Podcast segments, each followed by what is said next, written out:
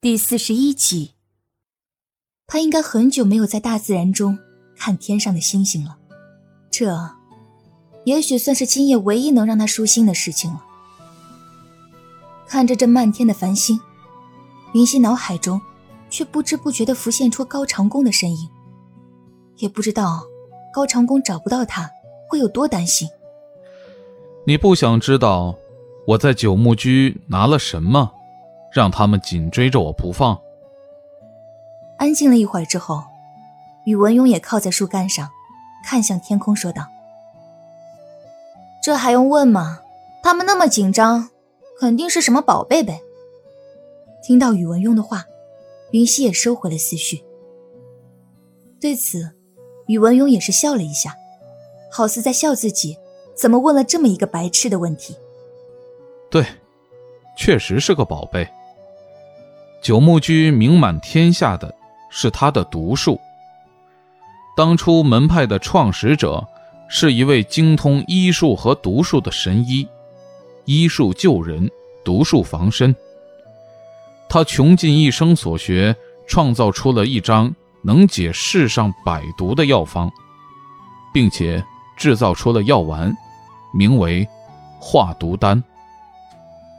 只是最后。那张药方却失传了，而那能解百毒的药丸，也仅仅只剩那么几颗，作为九牧居的镇派之宝。说到此处，云溪明白了，所以那个人这么拼命的追着你，就是因为你拿了人家的镇派之宝。宇文邕点了点头，难怪会被追成这个样子。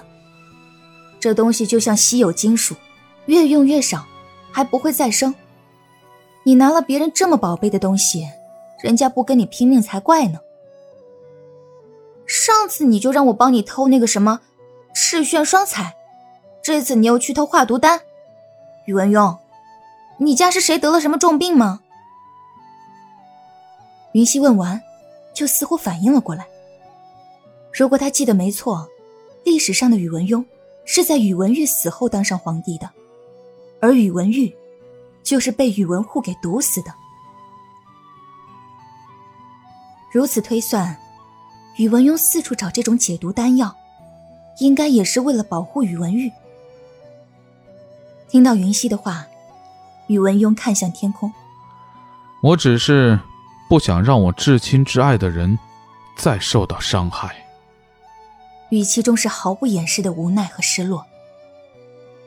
即便刚才身上插着细竹，还被他推了好几下，宇文邕都是一副痞痞的坏笑，好似没心没肺的样子。可是此刻，他的无奈和落寞却是如此的明显。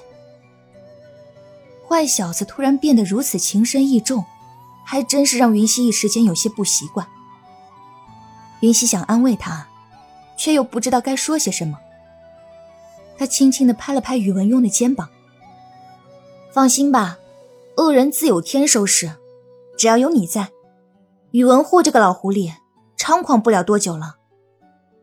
宇文邕此刻转过头，看向云溪：“谢谢你，能这么安慰我。”他忍辱负重，表现的碌碌无为，贪恋美色。除了三哥，所有人都以为他真的是这个样子。被人说不务正业，但是他都不在乎，只要能帮三哥除去宇文护这个心腹大患，他怎么样都无所谓。即便是故意表现的很听宇文护的话。现在这个时代，应该已经没有人能认为他们兄弟两个能扳倒宇文护了吧？所以，在他听到这句话的时候，才会心间一暖。被宇文邕这么注视着。云溪却是突然有些心虚，他不过是因为知道历史，才会这么有自信的说这话，不然他可不会冒着被宇文护那只变态狐狸追杀的风险，说出这样的话。嗯，客气，客气。云溪讪讪的笑了笑，接着，二人就一起靠在树干上，看着漫天的繁星，偶尔也会说上那么两句话。你不是说？想认识北极星吗？我教你如何认。刚才云溪同他讲了什么十二星座，他觉得很有意思，然后他就同云溪讲十二星宿。云溪听了似乎很有兴趣，就想学习如何辨认北极星。刚才北极星的星星不明显，现如今可以教他认了，却是没了声音。转过头，才发现他已经睡着了。看了看云溪，这丫头睡得倒是挺沉。宇文邕又摸了摸自己的肩膀，便也靠在树干上，开始休息。第二天清晨，云溪被林间的鸟鸣声给吵醒了，习惯性的想等着小环送洗漱的水过来，这才想起来，他现在是在一处树林里。看到自己身上的外套，云溪看了一眼身旁的宇文邕，没枉费本小姐昨天晚上费劲巴力的给他包扎止血。知道不忍心她一个姑娘受冻，还算是绅士吧。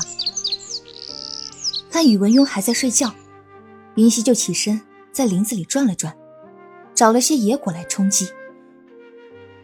怎么说，宇文邕现在也算是伤员，他给他准备些果子当早饭，也算是服务周到，仁至义尽了。然后他就可以回去找高长恭了。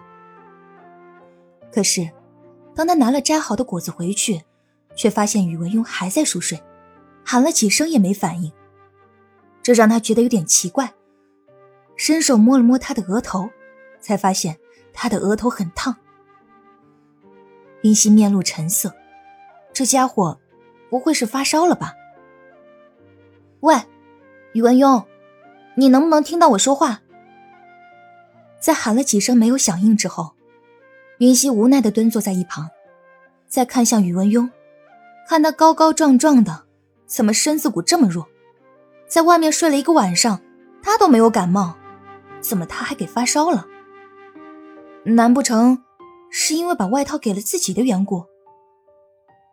哎，果然不能轻易接受别人的好处。你看，麻烦来了吧？云溪将自己的外衣披在宇文邕的身上，又找到一条小溪，撕下身上的一块布料。沾湿拧干之后，再跑回到宇文邕的身边，敷在他的额头上。虽然小溪并不是很远，但是往返好几趟，他也是累得跑不动了。偏偏他折腾成这样，那宇文邕的烧却是一点都没退。云溪瘫坐在地上，看着依旧双目紧闭的宇文邕，也是没了办法。难不成，不是因为昨天晚上冻着了才发的烧？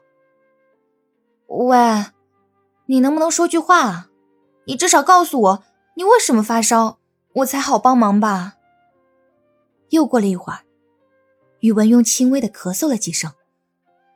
云溪听到声音，立刻起身跑到他的身边。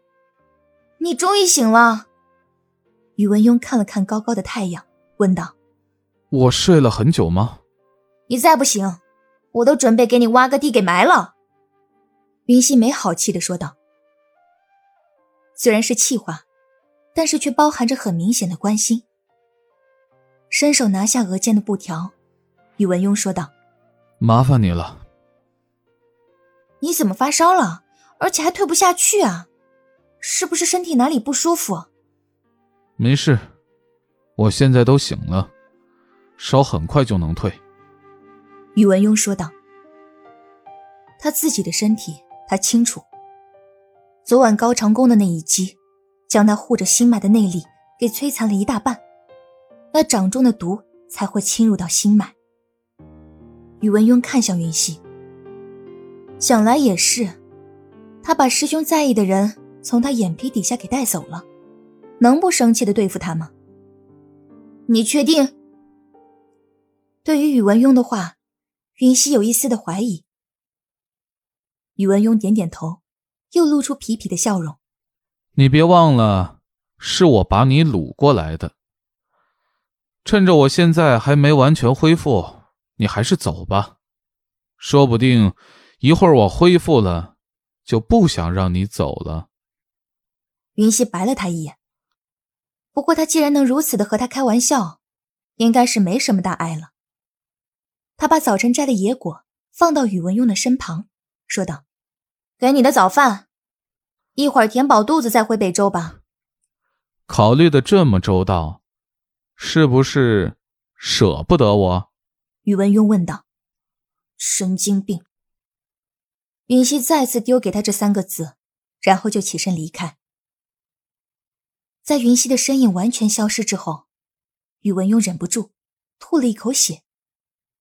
看着那泛黑的血迹，宇文邕自嘲的笑笑：“九牧居的毒，果真厉害。”走在路上，云溪隐隐的就能看见前方的城墙。看来这里是邺城的郊外。好在只有一条路，没什么分岔，好走得很。可是越走，他越是会想到宇文邕刚才的那个脸色，白的不正常，也不知道是不是真的没事。但是看到自己破烂衣服上的血迹，要不是这个宇文邕，他也不会那么惨，何必再想这么多？